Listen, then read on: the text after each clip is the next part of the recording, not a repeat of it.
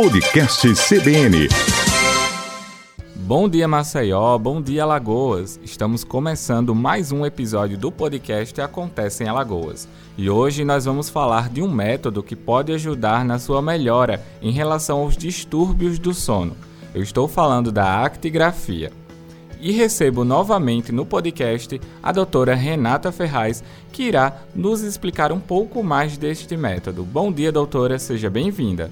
Bom dia, Matheus. Obrigada mais uma vez pelo convite. Vamos lá falar sobre esse tema tão interessante. Doutora, para começarmos, o que é a actigrafia? Pois é, a actigrafia, também conhecida pelo nome de actimetria, é um exame que é realizado através de um aparelhinho que se assemelha inclusive a um relógio.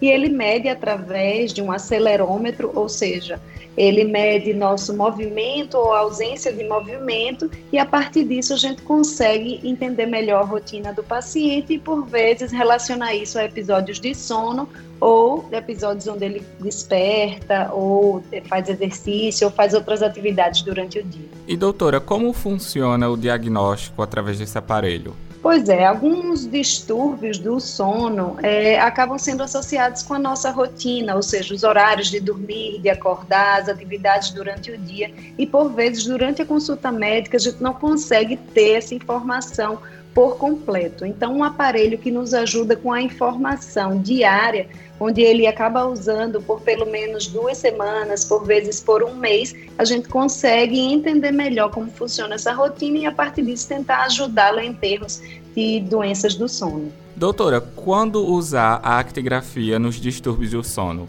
Pois é, antes de falar quando usar, eu vou só introduzir é, de uma forma sucinta o que é ciclo circadiano que é o nosso ritmo biológico, o nosso reloginho biológico que funciona nas 24 horas de diferentes formas. Ou seja, nossos sistemas, o nosso corpo, ele funciona diferente em diferentes horários. Tem sistemas que atuam mais à noite, tem outros que atuam mais durante o dia. A partir disso, a gente consegue entender porque às vezes o desajuste desse ritmo pode nos gerar várias queixas, entre elas a sonolência ou a insônia.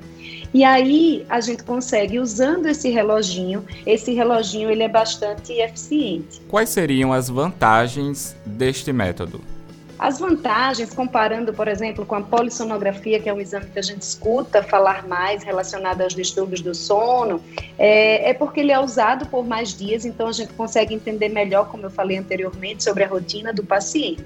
Além do movimento, a ausência de movimento, onde a gente relaciona isso a sono ou não, a gente consegue, em alguns aparelhos específicos, ver também sensores de temperatura, sensores de luminosidade, tudo isso nos dá mais informações relacionadas ao ritmo circadiano da pessoa.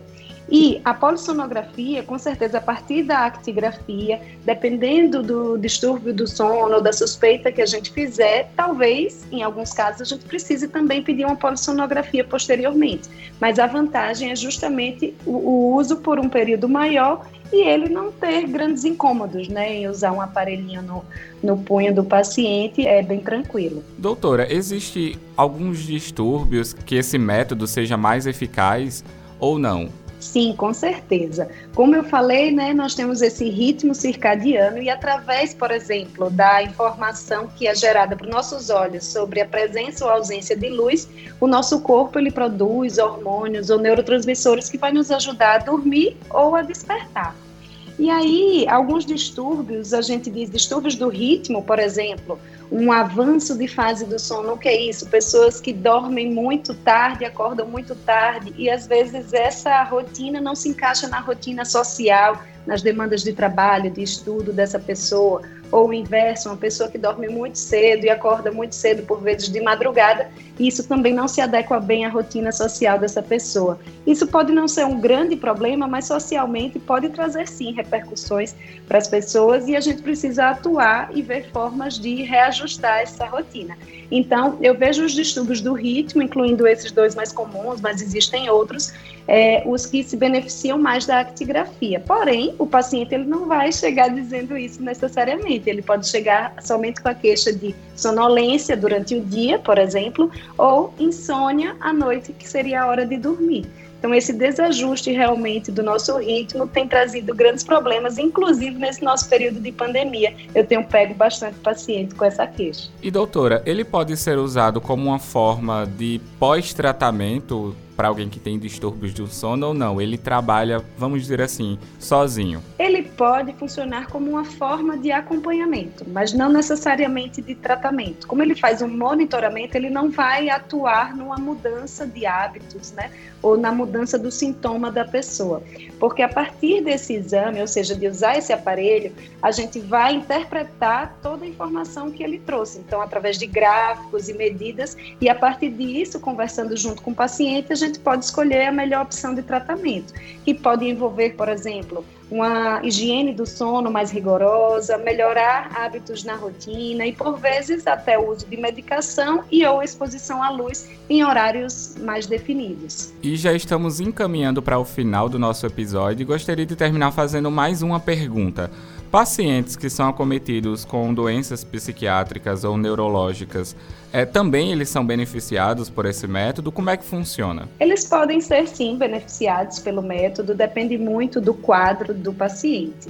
É, existem, inclusive, alguns distúrbios psiquiátricos ou neurológicos que envolvem alguns distúrbios do ritmo circadiano ou alguns distúrbios do ritmo que podem se confundir com algumas doenças psiquiátricas ou neurológicas. Então, dependendo do paciente, é, a gente pode sim usar esse método e ter é, uma melhor avaliação e, com certeza, um melhor resultado em termos de tratamento. Doutora Renata, muito obrigado por aceitar o convite mais uma vez para participar do podcast e agradeço por disponibilizar um pouco do seu tempo para responder esses questionamentos a respeito deste assunto. Muito obrigado mesmo. Obrigada a vocês. Assim, encerramos mais um episódio do Acontece em Alagoas. Para mais informações e notícias sobre o que acontece no estado e no Brasil, não deixe de acessar o nosso site cbnmaceió.com.br. Você também pode interagir conosco através das redes sociais. É só procurar pelo CBN Maceió no Instagram. Também você pode sintonizar na 104,5 e ficar por dentro de toda a nossa programação. Eu vou ficando por aqui e eu lhe espero no próximo episódio para você ficar sabendo o que acontece em Alagoas. Até a próxima. Podcast CBN.